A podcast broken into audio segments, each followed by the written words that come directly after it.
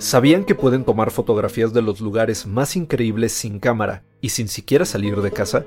A medida que los videojuegos se vuelven más realistas, una nueva generación de fotógrafos virtuales captura los momentos más hermosos y emocionantes del juego, y a medida que la obra de artistas como Leo Sang o Duncan Harris aparece en galerías de Los Ángeles y Londres, la línea entre la fotografía de la vida real y las capturas de pantalla en el juego empieza a difuminarse.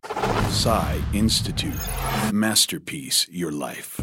Videojuegos populares como The Last of Us Parte 2, Assassin's Creed Odyssey o recientemente Resident Evil Village ofrecen modo de fotografía que permite al jugador capturar instantáneas de los momentos más memorables de su gameplay, este modo permite una variedad de filtros de color, además de una forma novedosa de compartir sus capturas de pantalla a través de las redes sociales. Sin embargo, y de acuerdo con Thomas Hobbes de la BBC, esta tendencia podría significar el nacimiento de una nueva forma de arte.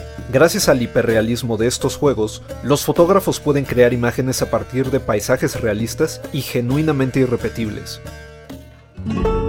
Para Liu Sang, quien ha creado fotos de videojuego para las campañas de mercadeo de editoriales y empresas como Activision y Nvidia, y que pasa su tiempo capturando los momentos más emotivos de videojuegos como Grand Theft Auto 5 y Cyberpunk 2077, la gente piensa que, como no andas cargando equipo a través de kilómetros de rocas, no se les puede considerar como arte. Y agrega, a fin de cuentas, el arte evoluciona con cualquier tecnología que defina la época en la que fue creado. Idea de Blanca López y guion de Antonio Camarillo, con información de bbc.com. Y grabando desde casa, Arturo Pedraza. Nos escuchamos en la próxima cápsula SAE.